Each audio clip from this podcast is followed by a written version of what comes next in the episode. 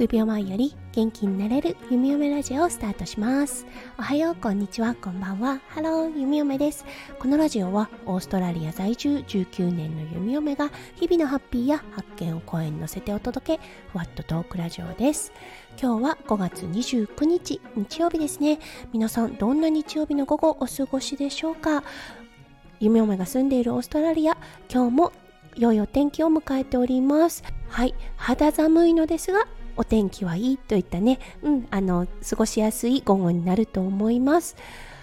はい早速ですが今日のテーマに移りましょう。今日のテーマだったんですが昨日は触覚についてちょっとねあの体調を崩した時の弓嫁の感覚についてお話ししました。その続きとはなるのですが今回は嗅覚についてお話をしたいと思います。それでは今日も元気に弓嫁ラジオをスタートします。はいご存知の方もいらっしゃると思いますが弓嫁は看護師です。はい、うん、看護師の方あるあるだとは思うんですがそう体調のチェックをする時にやっぱり排泄物をよくね観察するっていう癖がついています。はいこれは対患者さんに対してもそうですし自分自身そして家族の健康状態を見るためにもうんあどんなおしっこなのかなどんなうんちなのかなっていうのを確認したりしています。さすがに夫翔ちゃんのねあの排泄物をチェックすることはできないのですが2歳児の息子くんのね排泄物はいあのおしっこの状態おしっこの色だったりとか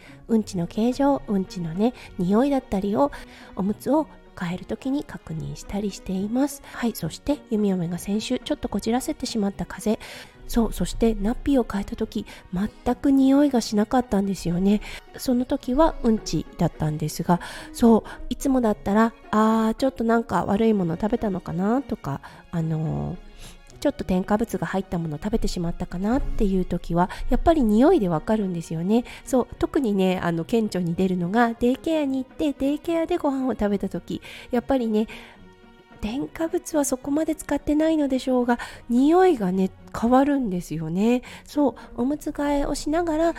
息子くんの健康状態を把握するっていうことをよくしているのですがそう嗅覚がね途切れたことで全く匂いがしなかったんです。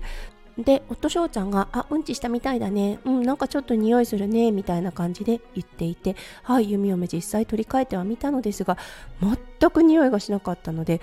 うん、息子くんの体調どうなのかなっていう感じで思ってしまったんですね。そうあのもちろんねうんちの形状とかね質っていうのかなある程度の把握はできるのですがやっぱりね五感が使えるっていうこととても大事なんだなって思いました。そうやっぱりね何か一つの感覚が少しね鈍ってしまっただけでああこんなにも不便を感じるものなんだなと弓嫁は改めて思ってしまいました。はいということで今日は家族のね健康状態を把握するのに嗅覚もとても大事なんだなということに気がつきましたのでそのお話をさせていただきました。